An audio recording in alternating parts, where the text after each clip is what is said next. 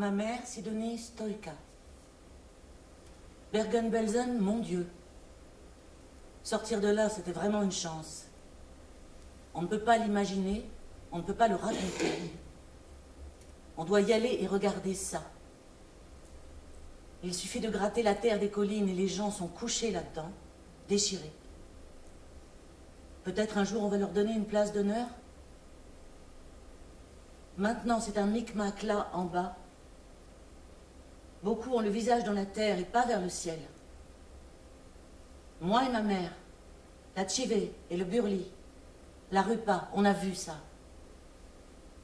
Parfois, quand je me lève le matin, je me dis, Shaya, tu es au ciel et tu rêves Tu rêves que tu es sur terre Tu n'as pas pu t'échapper de Bergen-Belsen Ça ne se peut pas.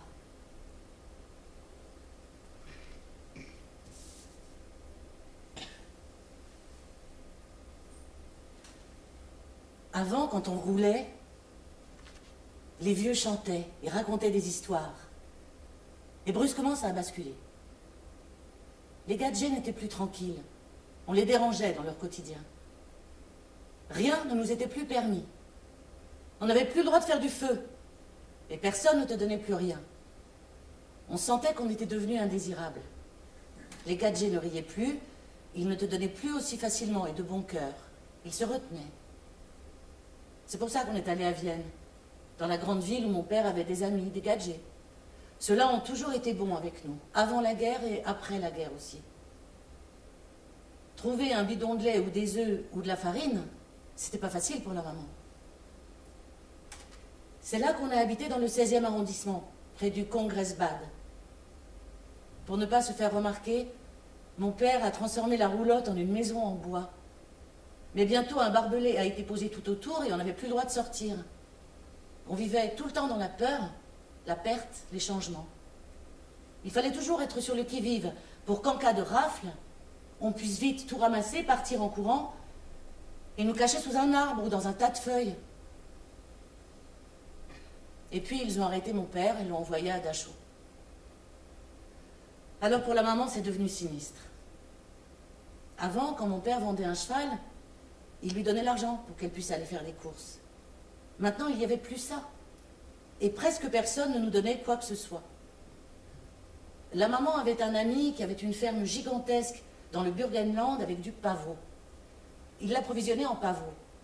Il venait lui en refiler à travers les barbelés. Et elle, par un trou qu'elle s'était fait dans ses barbelés, elle sortait et allait vendre le pavot chez les petits épiciers qu'elle connaissait. Tu peux imaginer avec quelle peur. Ensuite, avec cet argent, elle pouvait acheter du lait. Elle partait en douce pour aller nous en chercher. La chance, c'est qu'elle ne portait jamais de foulard sur la tête, mais toujours des ensembles et des chaussures à petits talons. Comme ça, on ne la prenait pas pour une romnie. Elle allait tout le temps au renseignement à Floridsdorf, auprès d'une femme rome. Cette femme était amie avec un homme qui savait toujours quand il y aurait une mauvaise rafle. Mauvaise rafle, ça voulait dire que la Gestapo allait attraper des gens dans tous les arrondissements. Là, on partait tout de suite. La maman allait souvent à Schönbrunn avec la Gusti Gold, une gadget qui nous aidait. Et le petit aussi. Il avait des cheveux noirs, des cheveux noirs de jet. C'est pour ça qu'elle lui mettait toujours un bonnet qu'elle avait elle-même fabriqué. La Gusti Gold portait presque toujours une robe à carreaux avec un tablier. Et parfois, le Fritz Karazek était de la partie. Il était amoureux de ma sœur, Cathy. C'était des noms ziganes, des gadgets. Il passait inaperçu. Parfois, on allait juste marcher comme ça, n'importe où. Pendant trois, quatre jours, on ne se voyait pas et on se retrouvait tous après. Une fois, le Fritz Karazek nous a emmenés dans une auberge, moi et la Cathy. Le restaurant avait un magnifique jardin en pente et j'ai choisi une place pour avoir une vue plongeante sur le jardin. C'était une journée où il faisait doux. On pouvait déjà flairer le printemps. On était assis là. En fait, il n'y avait que trois ou quatre clients. Et le Fritz a commandé du hareng, du pain noir et de l'eau. Pour nous, c'était carrément la fête. La maman s'est ensuite cachée avec nous pendant des semaines dans ces tas de feuilles du Congress Park. Ils avaient à peu près la hauteur d'une pièce et la même largeur. Il y avait de la place pour nous tous là-dedans. Mes frères et sœurs ont planté des branches fourchues et tassé les feuilles mortes sur les côtés. Comme ça, la pièce était large et les feuilles ne tombaient pas dessus. Et comme les feuilles étaient mouillées, le tout était bien stable. Quand on était assis, on pouvait se voir, mais on ne tenait pas debout. De l'extérieur, il fallait qu'on ne remarque rien. On ne devait laisser aucune trace. C'est quand il pleuvait que c'était dur. Ça faisait sortir toutes ces petites bêtes à cause de notre chaleur. Parfois, la Gustigold disait Ne t'inquiète pas, maintenant ils sont tous en service extérieur. Service extérieur, ça voulait dire qu'ils étaient à Graz ou à Linz ou Salzbourg. Et donc, c'était calme dans le secteur de Vienne pendant trois ou quatre jours. On profitait de ça. On rentrait à la maison, on faisait notre toilette, on changeait de vêtements, on prenait le courrier, et on était, ma foi, pour une fois, chez nous. Mais bientôt, il fallait repartir. La maman disait toujours, mieux vaut passer une journée de plus dans votre endroit avant qu'il nous trouve. Quand le parc était nettoyé, il fallait qu'on aille se cacher ailleurs, sous le pont. Et alors, on, se séparait. Mais on rigolait bien aussi. Le Carly et la Cathy, la Midi et le Mongo, ils donnaient souvent de petites représentations. Le Carly jouait qu'il était le chaboté. Il avait attaché à l'arrière de ses chaussures ses ustensiles pour couper les tartes, vous savez, avec un manche et une roue dentelée. Alors il était le chaboté. Et il était si beau. Son visage brûlait comme le feu. On était écroulés de rire. Mais quand on entrait à quatre pattes dans le tas de feuilles, on n'avait pas le droit de rigoler. La maman écoutait toujours les pas dehors. Elle savait les distinguer. Les promeneurs, on pouvait les entendre venir de loin, lentement. Ils disaient Ah, le printemps arrive. Là, tu savais que c'était un couple d'amoureux. Alors que les nazis étaient toujours en train de courir et de pester. On sentait que c'était des gens extrêmement méchants. Plusieurs fois dans la rue, je les ai vus donner des coups de pied à des enfants. Là, ça laisse sans voix. Et après avoir vu comment ils ont arrêté mon père, c'était clair que ça n'allait pas.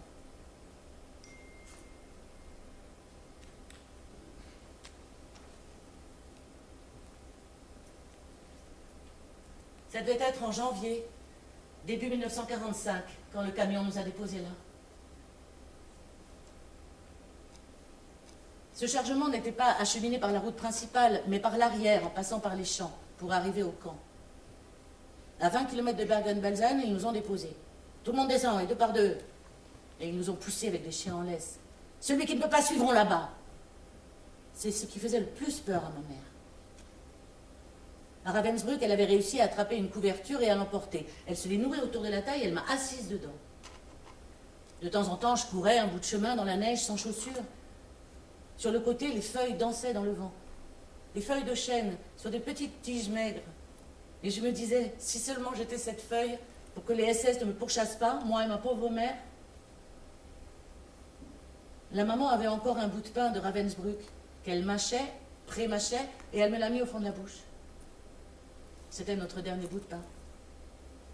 Et en courant avec moi sur le dos, elle a déchiré deux longues bandes de la couverture qu'elle m'a enroulées autour des pieds. Cours, elle m'a dit. Cours, le sang doit couler.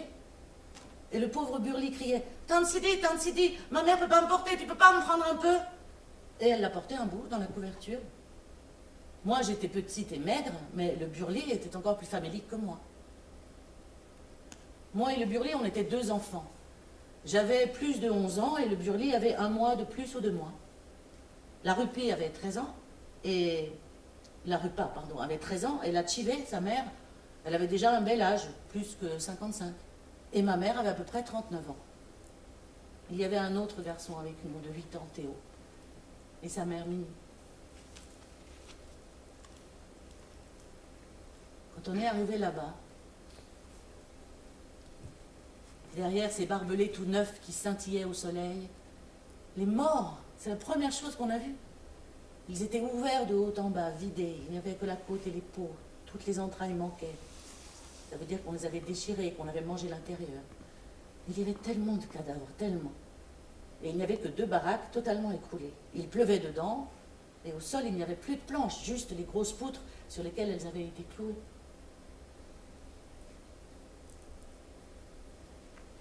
Quand tu es nouveau quelque part, tu dois d'abord sentir comment tu seras accepté par les autres qui sont déjà là. En tout, on était à peu près 200 personnes dans cette section. Moi, le Burli, la Rupa et le Théo, on était les seuls enfants. Les femmes là-dedans se préparaient déjà à mourir. On a assez à faire avec notre propre misère, elle disait. Et maintenant, il faut en plus qu'on vous regarde crever ici.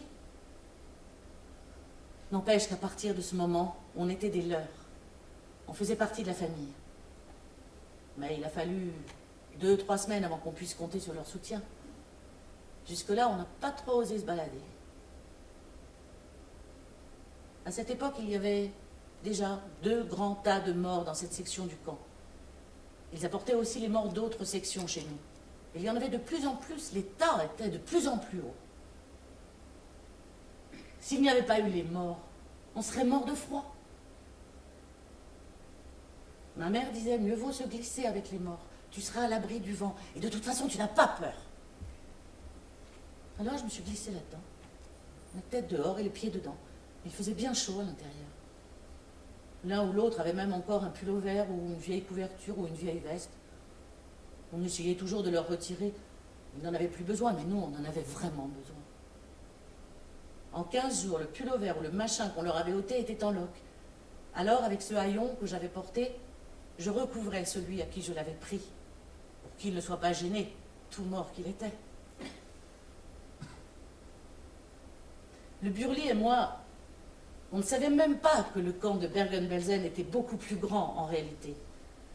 On croyait qu'il n'y avait que la partie où on était.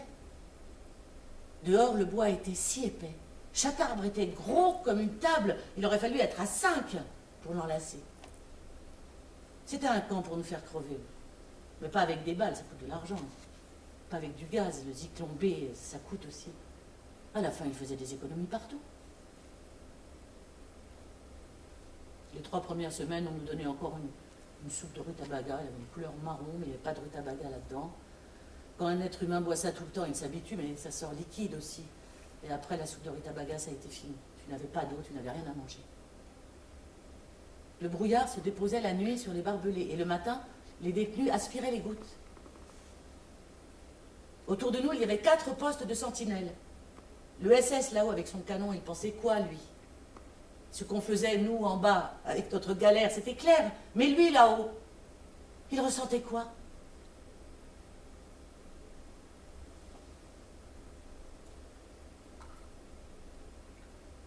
La seule chose de bien à Bergen-Belsen, c'est que les nazis n'entraient pas dans notre section du camp. Ils avaient peur d'attraper le typhus ou la gale. Ils n'allaient pas utiliser leur, fouet sur nous, parce qu'après, il fallait le laver à l'eau bouillante ou le jeter. À la place, ils envoyaient les Biélorusses. Les Biélorusses étaient des détenus, mais les nazis leur donnaient pas mal de trucs en échange de leurs services. Ils les nourrissaient, elles étaient bien dodus. De notre section, tu voyais la maison en bois des nazis. Tu vois qu'il y a de la fumée qui en sort, qu'il y a toujours des odeurs de nourriture qui viennent vers nous. Et ils rigolent, et ils sifflent, et ils couinent, et ils prennent les Biélorusses. C'est seulement cinq ans après les camps que ma mère m'a dit, tu sais aujourd'hui, ce que ces femmes étaient pour les nazis. Parfois, il y avait aussi une odeur de café dans l'air. Je ne peux même pas en parler, ça me donne mal au cœur. Une odeur de café et de lait. Ça me faisait penser à chez moi. J'étais toujours assise entre les morts. C'était le seul endroit vraiment calme. On était à l'abri du vent. La maman savait très bien où j'étais. Quand elle était fatiguée, elle venait et me prenait par la main. Pour dormir, elle rassemblait toujours un petit tas de poussière fine qu'elle posait sous ma hanche. Ou alors on se couchait en croissant de lune, moi sur ses pieds, elle sur les miens. Et quand il faisait vraiment très froid, on se tournait comme ça, on était très serrés, couchés sur la terre. À l'intérieur de la baraque, on ne pouvait pas dormir, elle était inutilisable. Il n'y avait pas de toit en haut, tout était cassé, et des longs clous sortaient du sol. Mais ce qui était bien, c'était déjà le printemps et la nature était en plein travail. C'est que sous les baraques, au bord des planches, l'herbe poussait, vert clair, si haute, comme du lait avec des pieds blancs. Et je dis, Mama, Dixo Barilascat, regarde ce qu'il y a là. Nevitia, Gradisaisas, de l'herbe fraîche, elle est pour nous. Moi et le burli et la rupa, on mangeait ça comme du sucre.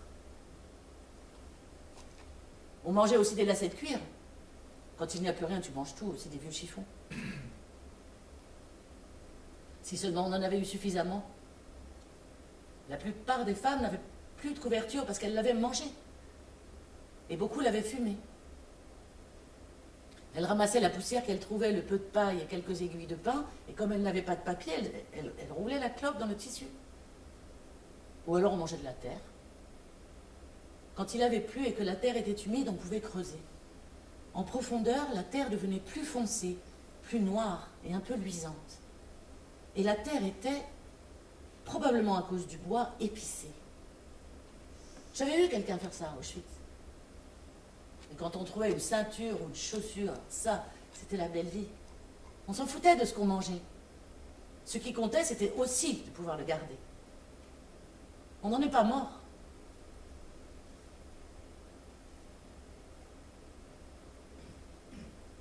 En l'espace de 3-4 semaines, de plus en plus de morts sont arrivés sur la colline des cadavres. Il faut que tu imagines, les gens, ils n'avaient plus de chair, seulement la peau. Et quand il n'y a plus que la peau, ça ressemble à un drap de lit sale, un drap en soie jeté sur un squelette. La cavité du corps était béante et probablement ça s'écartait tout seul avec le temps. il y avait les côtes, les côtes noires, les côtes brunes, le brûlé. C'était éparpillé, il n'y avait pas de cœur, pas de foie, pas de poumon, pas d'intestin à l'intérieur. Quand j'ai vu ça en arrivant, j'ai dit à ma mère, maman, maman. Et elle a dit, nada. N'aie pas peur. Tu n'es pas obligé de faire ça. Tu n'en mangeras pas. Plutôt que de faire ça, on s'allonge sur les morts et on s'endort. Je ne peux pas décrire cette misère et ce dégoût et cette odeur comme c'était vraiment... Tu marchais et tu t'enfonçais dans la merde. La merde était entre tes doigts, sous les ongles. Mais ce n'était pas aussi horrible que les visages des nazis. Eux, c'était bien pire. La merde était celle des nôtres. On a décidé entre nous qu'on allait creuser nous-mêmes des fosses. Mais beaucoup de femmes n'avaient pas la force de se tenir au-dessus. Elles seraient tombées dedans, donc elles faisaient devant et avec le pied, elles poussaient ça dedans, plouf. Autrement, ça n'aurait pas été possible. Quand il faisait déjà un peu plus chaud, ma mère m'a dit un jour Regarde, viens là. Ici, il y a quelque chose de bien. Ça va te donner des forces. C'était le petit arbre. Le soleil brillait sur lui et ses feuilles ressemblaient à celles d'un marronnier. J'ai pris une feuille, elle était jeune, vert clair, avec un peu de jus par-dessus. Hum, maman, c'est sucré. Et le burli, qu'est-ce qui est sucré? Les feuilles burli. Et la repas, où ça Quelles feuilles Là, les feuilles sont sucrées. Dans la nuit, l'arbre avait eu plein de feuilles. Et toujours elles poussaient. Et comme le soleil brillait dessus, de la résine s'était formée aussi. C'était jaune, marron, vert, blanc, comme le sucre candi. La maman en a décollé pour moi. Là, avale ça, tu n'en mourras pas. Elle, le burli, la en ont mangé aussi. Et un jour, moi et le burli, on a gratté une petite tige, elle était gris, vert, argentée, jusqu'à en défaire l'écorce. On l'a décollée jusqu'en bas, roulée et mangée. C'était un repas délicieux. C'était comme pour quelqu'un d'autre manger une escalope ou du pain beurré ou du pain au saindoux ou un petit pain. En plus, j'avais déjà l'habitude, ça ne me dérangeait pas du tout.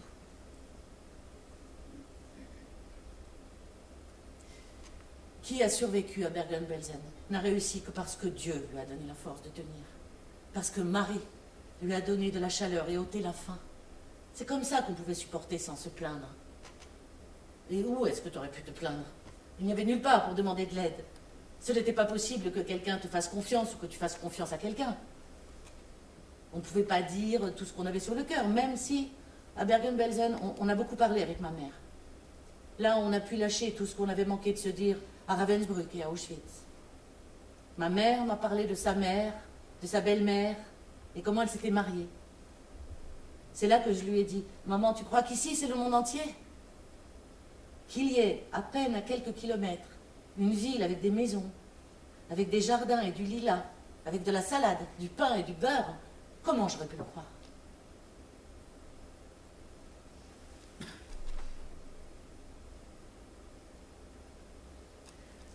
Si c'est pas ta mère qui te transmet ça, ou quelqu'un qui te dit Écoute, tout ça, on s'en fout, il faut juste passer ce moment, alors tu ne peux pas y arriver. Mais si on tient bon, alors peut-être on va se retrouver dehors, en liberté. Vous imaginez Ça, c'était une chose complètement impossible à imaginer. Mais il y avait des femmes qui le répétaient pendant des heures. Là-bas, on ne travaillait pas. Tu ne pouvais pas aller dans une carrière ou autre part, et nous encore moins. Une fois, ma mère a dit à tous les enfants Faites attention, là, il ne faut pas nous courir après. Les Russes ont reçu aujourd'hui des pommes de terre des nazis. Elles vont les cuire dans un grand tonneau. Regardez, elles font déjà du feu. On attend que ça bouille, et là on court. Tu vas, tu viens aussi? Elles ont attendu une demi-heure. Et quand ça a commencé à fumer, elles se sont mises à courir. Elles ont donné un petit coup au tonneau et les patates ont roulé à travers le camp partout et jusque vers les morts. Les femmes ont attrapé les pommes de terre et les ont cachées dans leur bouche, dans leurs joues. Avec ces pommes de terre, on a pu vivre à nouveau pendant trois semaines. Même s'il n'y en avait peut-être que 5 kilos en tout. La Tivée, la Mimi et la maman étaient très soudées. Ces trois Autrichiennes étaient tout le temps restées ensemble, depuis Rassauerland jusqu'à Auschwitz, Ravensbrück et Bergen-Belsen. Rassauerlanden, c'était la prison à Vienne pour les Roms et les Juifs, avant d'être envoyés dans les camps. Ces trois femmes, elles s'y connaissaient et savaient ce qu'il fallait faire pour éventuellement échapper au coup et que les enfants restent ensemble. Elles nous disaient toujours Ne regardez pas les SS, veillez à être invisibles. Et ne pleurez pas. Mais ne rigolez pas non plus. Vous pouvez rigoler en dedans, dans votre ventre. Mais vous ne pouvez plus rigoler dehors. C'est exactement comme ça qu'on a fait. Mais moi et le Burly, on a, quand même beaucoup rigolé. Avec les morts aussi. On disait, regarde celui-là, il a la bouche de travers. Il dit qu'il ne veut pas aller au paradis. Il veut aller en enfer parce qu'il fait chaud là-bas. Alors le Burly rigolait. C'est comme ça qu'on se soutenait mutuellement. Il disait non, Chaya, je ne veux pas aller avec celui-là. Il est déjà tout décomposé, il est tout mouillé. On ne va pas rentrer là-dedans. Viens, on va voir de l'autre côté. Voyons à quoi ça ressemble. Au fond, ils nous ont manqué après la libération, les morts. C'était nos protecteurs. Et ils étaient des êtres humains, des gens qu'on avait connus. Et on n'était pas seuls parce qu'il y avait tellement d'âmes qui virevoltaient tout autour. Je savais exactement où je pouvais aller. Dehors, il y avait le grand tas des morts, et au fond, le petit. La plupart du temps, je restais près du plus petit. Je pouvais m'y cacher, je pouvais y jouer. Souvent, je parlais avec eux. Toi, tu as un beau bouton là. Offre-moi ton bouton. Comme ça, je peux jouer avec la maman. On a juste encore besoin d'un bout de fil. C'est ce jeu, euh, ce jeu avec les mains. On tend le fil et le bouton commence à faire du bruit, des sons. Autour de nous, beaucoup étaient déjà très faibles et malades, mais moi et le Burly, on était encore bien vivants. On voulait toujours faire quelque chose. Et quand on n'avait rien à faire, on retournait les morts pour qu'ils ne soient pas couchés à l'envers. Pour qu'ils n'aient pas le visage en bas, mais qu'ils regardent en haut, vers Dieu. Ou alors on leur fermait les yeux.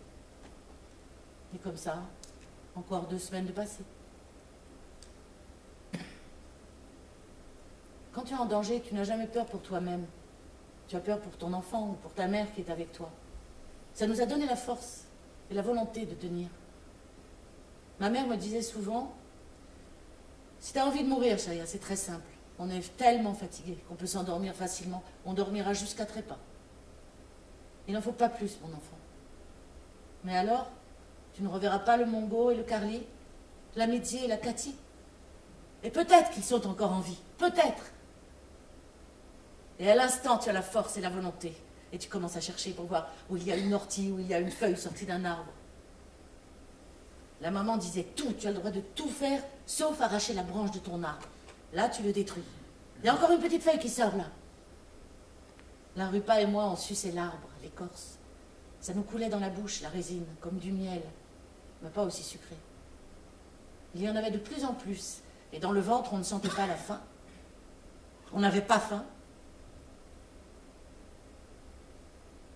D'abord, ça fait craque là-dedans quand tu sais qu'il n'y aura rien. Alors tu éteins toutes les possibilités en toi, toute soif et toute envie. Tu prends seulement ce que tu trouves, comme ce petit bout de tissu. La maman l'avait décousu et la partie à l'intérieur était toute propre.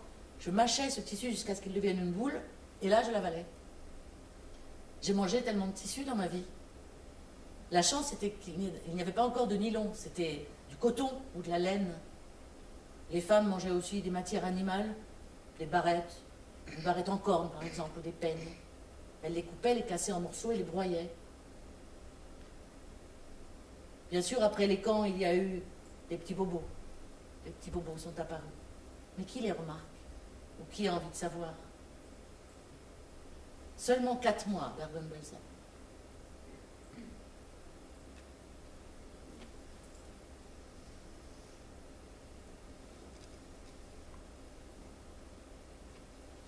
Et à Auschwitz, il fallait que je débarrasse les cadavres du haut des chalets et que je les balance en bas.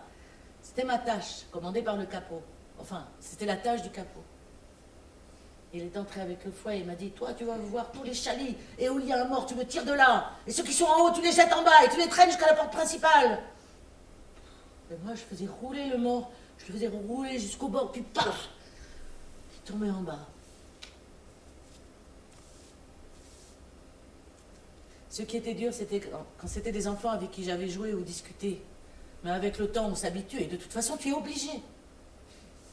Si tu ne le fais pas et qu'il arrive, il te donne un coup sur la tête.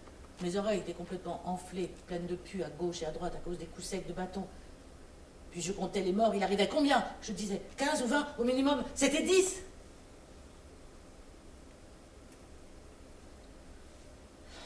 Tout nous était interdit dans cette société, sauf de mourir. Et c'était à nous de savoir ce qu'on allait faire de ce peu de vie, si on voulait mourir ou lutter. Je crois que le bois à Bergen-Belsen nous a bien protégés pour qu'on ne se dessèche pas, parce qu'il était humide.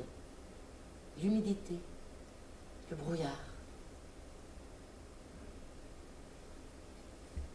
Il ne pleuvait pas, et le peu de pluie, tu ne peux pas le recueillir. Si tu penses pouvoir remplir un bol, ça ne va pas.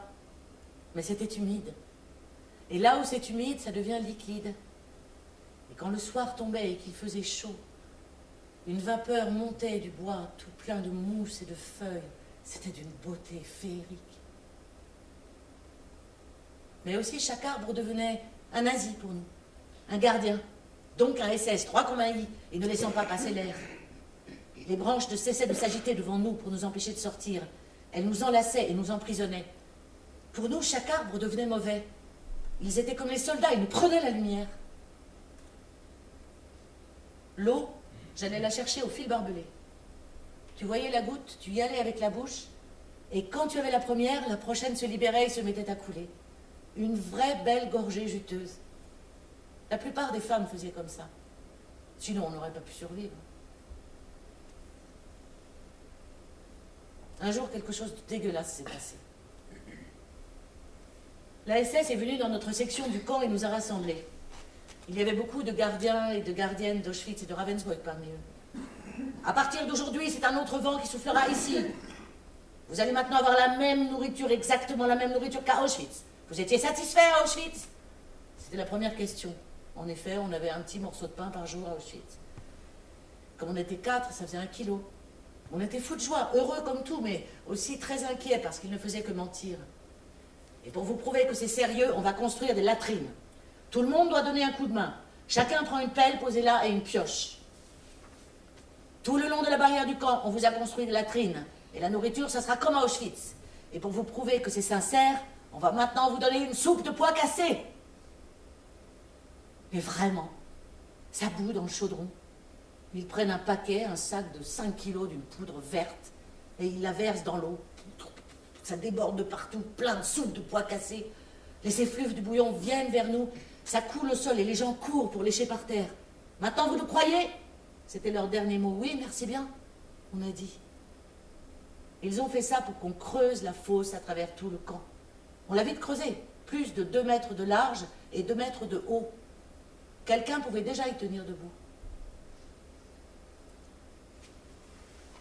Une vieille femme creusait à côté de moi. Sa couverture était pleine de terre. Ma maman lui a demandé pourquoi elle n'enlevait pas la terre, c'était vraiment lourd. Elle a répondu Si j'enlève la terre, elle est pleine de trous et j'aurai froid. C'est moi qui l'ai mise. Elle mettait la couverture dans la gadoue et la piétinait et la laissait ensuite par terre jusqu'à ce qu'elle soit sèche. Et en attendant, elle restait couchée nue dans la baraque. Une fois sec, ça tenait 4-5 jours. Après, elle refaisait la même chose. C'est pour ça que je me souviens très bien de cette vieille femme. Et pendant qu'on était en train de creuser, un SS enlève la clope de sa bouche et la jette dans le trou, dans lequel on se tient debout. La vieille femme à côté de moi, bien sûr, elle n'attendait que ça, elle ramasse la clope. Et tout de suite, elle prend la botte droit dans la figure. Avec la différence de hauteur, il lui a envoyé en plein visage.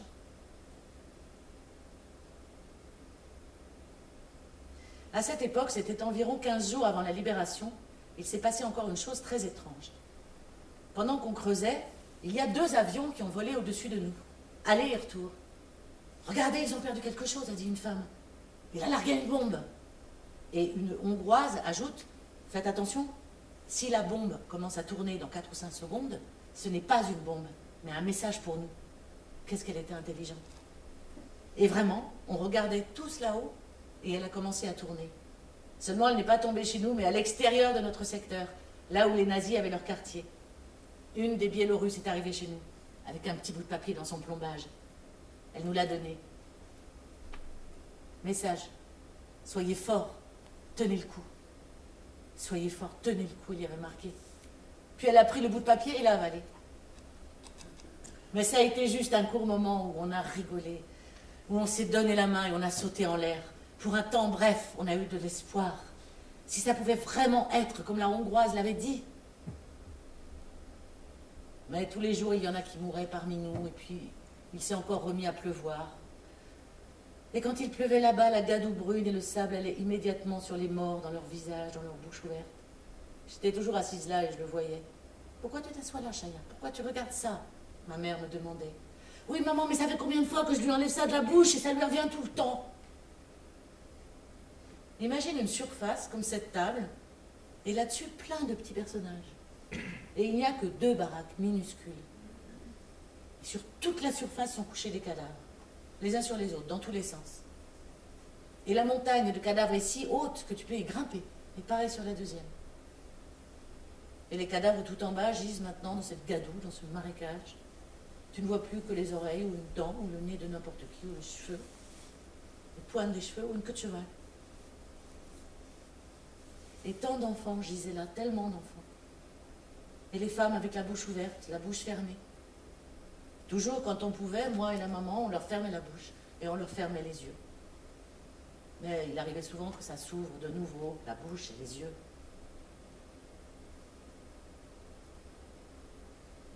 Les nazis étaient assez lâches. Ils l'étaient tellement qu'à la fin, ils se sont tous tirés en courant. Les grands, les bien mis, avec les bottes lustrées. Tout à coup, ils ont mis des types complètement différents là sur les quatre miradors. Des soldats ordinaires. Ils n'en revenaient pas. Ils n'avaient jamais vu un truc pareil. Les autres surveillants qui avant avaient été à Auschwitz ou Ravensbrück, eux, ils avaient l'habitude. Pour eux, quand quelqu'un crevait, c'était du quotidien. Mais ces quatre sentinelles-là, c'était des rapatriés ordinaires. Qu'ils vivent ça bien, je ne peux pas l'imaginer. Je ne pense pas qu'ils se sentaient bien.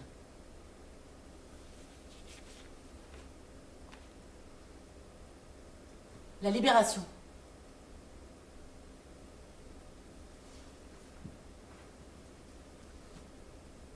Ma mère avait une pomme de terre, une seule. Elle disait, tu sais, je vais la faire cuire, elle donnera plus que si tu la manges crue. Patiente un peu.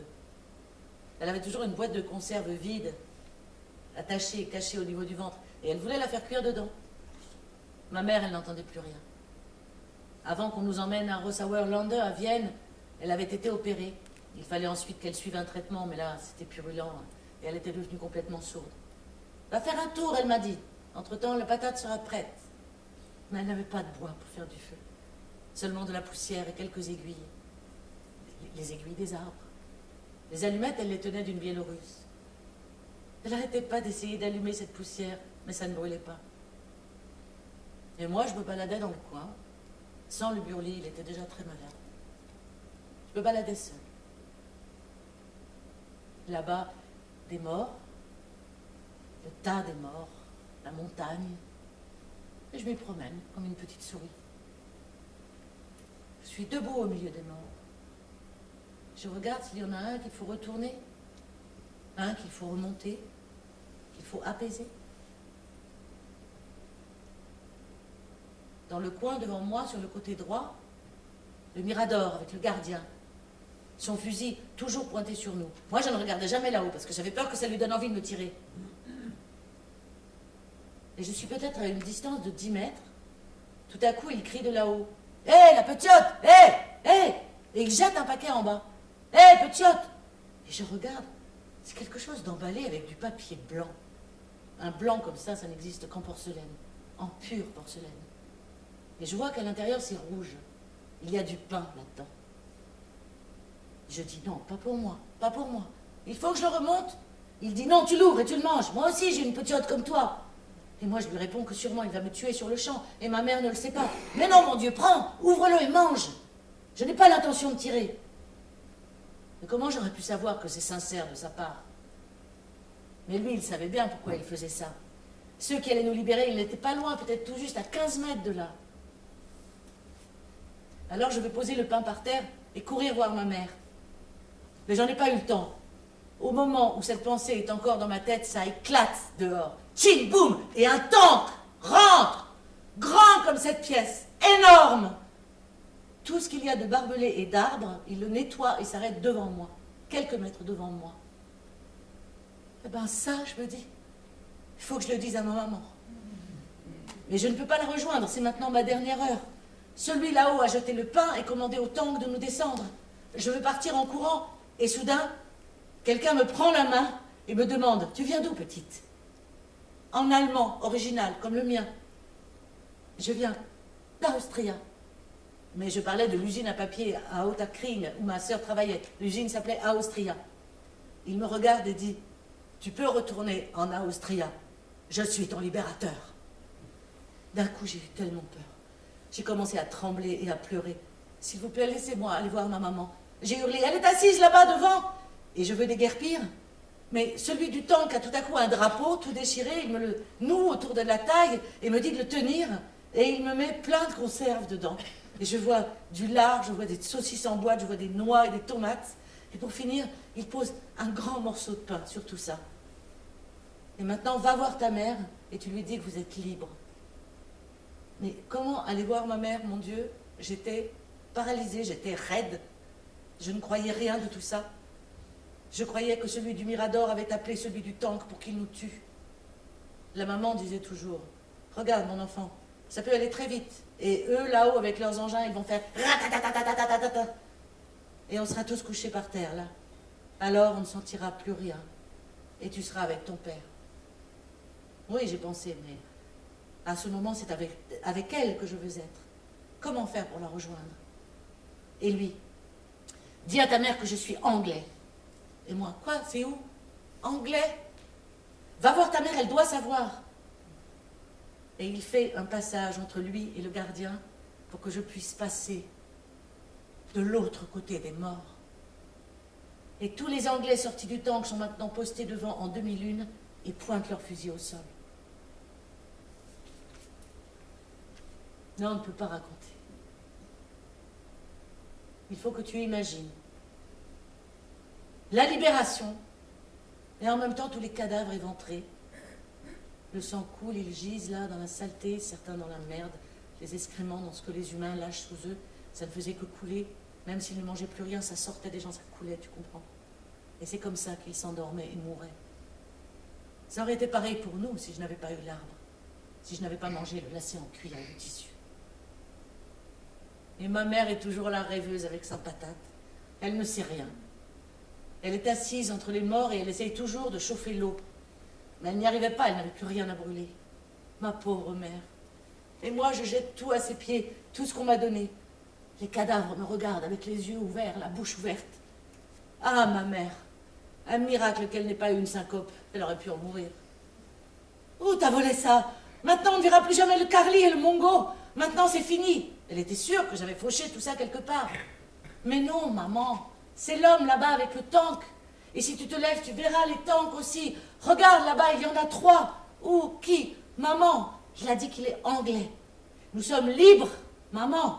C'est lui qui m'a donné ça. Oh, elle a dit. Elle se lève, elle s'avance, elle voit le tank. Et trois secondes après, toi tu restes bien sage ici, avec le burli et la tivée. Et hop, la voilà partie.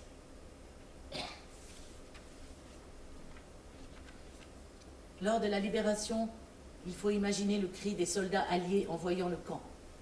Tant de cadavres. Les soldats qui nous touchaient pour savoir si on était vrai, si on était vivant. Ils ne pouvaient pas comprendre qu'on vive là entre les cadavres, qu'il reste des vivants entre les morts. Et comme ils pleuraient et criaient, Et c'était à nous de les consoler. Ma mère a fait une soupe et elle l'a fait ingurgiter à un soldat avec un peu de thé. Ils étaient assis par terre comme nous, parce qu'il n'y avait rien d'autre, seulement les barbelés et la terre. Et ils nous tenaient, ils pleuraient avec nous, et nous avec eux. Ces gens qui avaient dû sûrement en voir d'autres pendant la guerre, ils voient maintenant ce camp, ce truc ruisselant de cadavres. Et en plus, c'est le printemps. Il faut que tu imagines, pendant tout l'hiver 45, avec le froid glacial, les cadavres congelés. Tu voyais ça ruisseler du haut des cadavres. La glace, l'eau et le sang, les sécrétions, tu voyais leurs cheveux piqués dans la glace. Et puis arrive ce rayon de chaleur. Au mois de mars, le rayonnement est souvent plus chaud qu'en juin, juillet, et alors les cadavres s'ouvrent. Pour eux, ces Anglais qui déjà sont assez chochottes, c'était trop. Alors le même Anglais qui m'a libéré est venu me voir et m'a dit Quel surveillant t'a battu Lequel t'a fait mal? Sur lequel tu aimerais soulager un peu ton cœur? Je l'ai regardé et je le ressens encore aujourd'hui. Avec lequel le soulager J'ai dit Celui-là fait très mal à ma mère. L'anglais va le chercher. Et je suis censée lui casser la gueule avec la crosse du fusil. Mais comment j'aurais pu faire ça? Non, j'aurais jamais pu le faire. J'ai dit, je ne peux pas faire ça, désolé. Je peux pas, ne m'en veux pas. Mais il a cassé la main de ta mère. Il m'encourageait pour que je le fasse. Et moi j'ai dit, je ne le fais pas. Je voyais ce soldat juste devant moi. Il était jeune, il avait peut-être 28, 30 ans. Et il était tout étonné que je ne connais pas. Tout ce que je peux imaginer, c'est qu'à ce moment-là, il a vu le Seigneur. Si j'avais dit à cet Anglais, celui-là, je ne veux plus le voir vivant, il aurait chargé son fusil et j'aurais pu tirer. Mais qui chez les Roms aurait fait ça? Le Seigneur nous a offert la vie. Et déjà, on n'était plus que quelques-uns à avoir survécu dans cette section du camp. Après, les Anglais ont mangé et chanté ensemble avec leur maman. Ma mère nous a tous chauffés. Je veux du thé, elle a dit. Et du rhum, du thé avec du rhum. Et nous, les enfants, on a bu du thé avec du rhum et du café et de la soupe, tout ça dans le désordre. Mais ma soupe préférée, celle que j'avais très envie qu'elle me fasse, c'était la soupe au roux brun. Ça me rappelait à ma grand-mère. Une soupe au roux brun, avec une pâte pochée et un œuf. Le lendemain, elle m'a fait un schmarren, une crêpe. Ça ne peut pas oublier.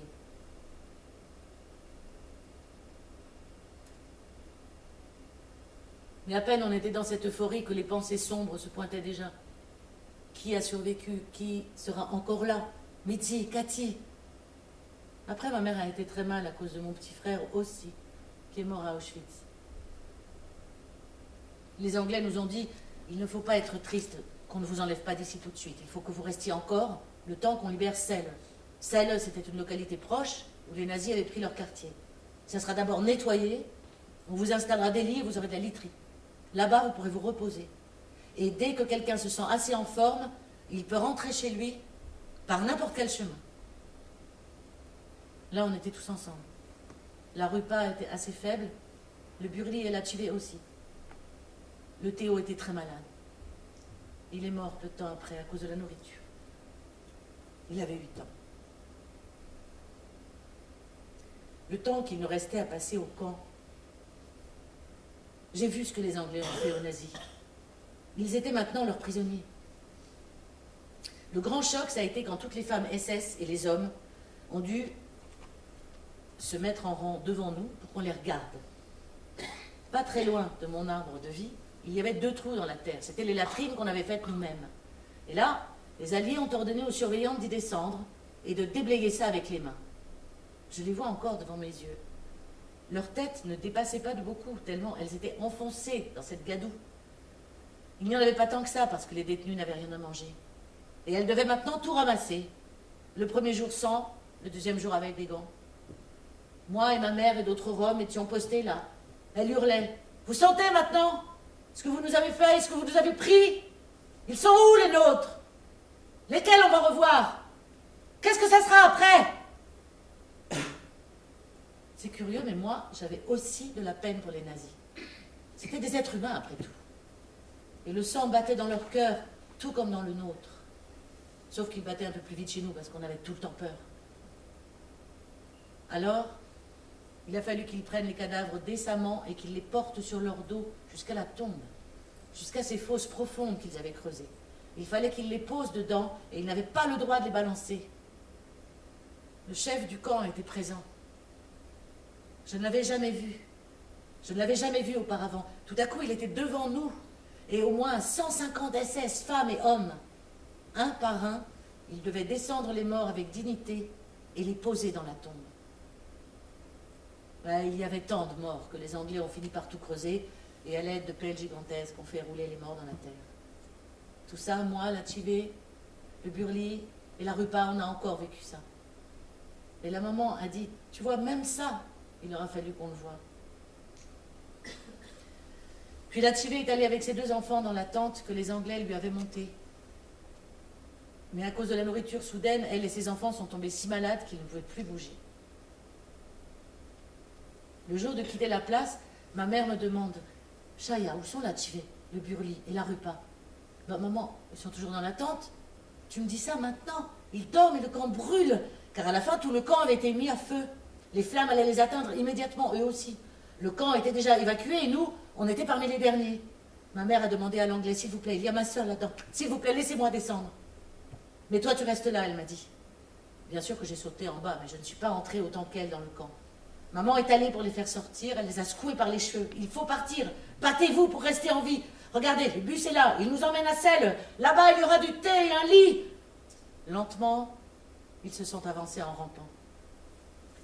Ainsi, nous avons quitté ce territoire. Trois camions roulant l'un à la suite de l'autre. Le camp était en feu.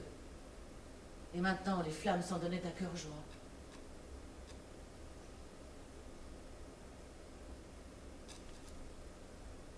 Les 200 qu'on avait été dans cette section, on était peut-être 40 à survivre. Et après la libération, ça s'est réduit encore. À la fin, on n'était plus que 25 ou 30 à s'en être vraiment sortis. D'autres encore sont morts à cause de l'alimentation subite. Au moment de partir, ma mère m'a dit En fait, Chaya, on aurait dû s'allonger sur les morts et s'endormir. Maman, tu me dis ça maintenant À la fin? Pourquoi tu me dis ça? Regarde, elle a dit, où les gens vivent. Là, il y a du pain et personne ne tend la main, et là poussent des pommes de terre. C'était incompréhensible pour nous. À cette époque, le lilas fleurit déjà, les fleurs commencent à s'ouvrir. Tu le crois, ça Que les gens sont normaux? Mais maman, ils ne savent même pas ce que c'était. Je crois pas, elle a dit. C'est pas possible. L'odeur a bien dû arriver jusque-là. Toi, tu ne le sens pas parce que ça fait déjà longtemps que tu es ici. Mais eux doivent bien le sentir. Je dis, Maman, regarde, c'est en plein milieu de la forêt. Et quand l'odeur arrive au cinquième ou sixième arbre, le vent l'a déjà chassé. Ça n'entrait pas dans sa tête. Et aux autres non plus. À personne. Quand les Anglais ont mis le feu aux baraques, mon arbre a flambé aussi. Mais quand je suis venue faire une visite, bien des années plus tard, je l'ai retrouvé. Il s'était rétabli. C'est normal. Même après un feu de forêt, la nature se rétablit. Il avait dû pousser pendant environ 30 ans et il avait fait tant de branches, mais il était sec. Je peux imaginer qu'avec le temps, ses racines ont poussé jusqu'au cadavre en dessous et que l'acidité l'a détruit. Quand je l'ai revu après 55 ans, il était comme une très vieille femme. Probablement j'aurai la même tête quand je m'en irai de cette terre, toute grise. Lors de cette visite, j'ai fait un rêve la nuit d'avant. J'ai rêvé que je parlais avec les morts. Ils étaient tous réjouis. On t'a attendu si longtemps. C'est bien que tu sois venu. Tu étais toujours parmi nous. Et moi, je leur dis, vous êtes tous de Bergen-Belsen Oui, mais nous devons rester ici pour toujours. Puis d'autres tombes s'ouvraient aussi. Regarde, nous, on est là aussi. Ils criaient, nous, tu ne nous connais pas encore. Tout à coup, les gens sortent avec la terre et forment le tronc d'un oiseau. D'autres tombes arrivent en volant, des tombes entières avec les gens enterrés, et ils disent Oui, nous, on vient aussi. Ils deviennent les ailes. Et d'autres encore forment la tête et le bec. Et je dis Maintenant, vous ressemblez à un oiseau. Mais vous ne pouvez toujours pas voler. Il vous manque la partie arrière. Il y a bien une petite queue, mais avec ça, vous ne pouvez pas voler. Et puis les tombes russes sont arrivées et se sont ajoutées à l'arrière. Maintenant, il y avait tout. Le bec et les yeux et les pieds. Et dans le bec de l'oiseau pendait un nazi. Toujours quand je vais à Bergen-Belsen, c'est comme une fête. Les morts volent dans un bruissement d'ailes. Ils sortent, ils remuent, je les sens. Ils chantent. Et le ciel est rempli d'oiseaux. C'est seulement leur corps qui gît là. Ils en sont sortis de leur corps parce qu'on leur a pris la vie violemment. Et nous sommes ceux qui les portons. En vivant, nous les portons avec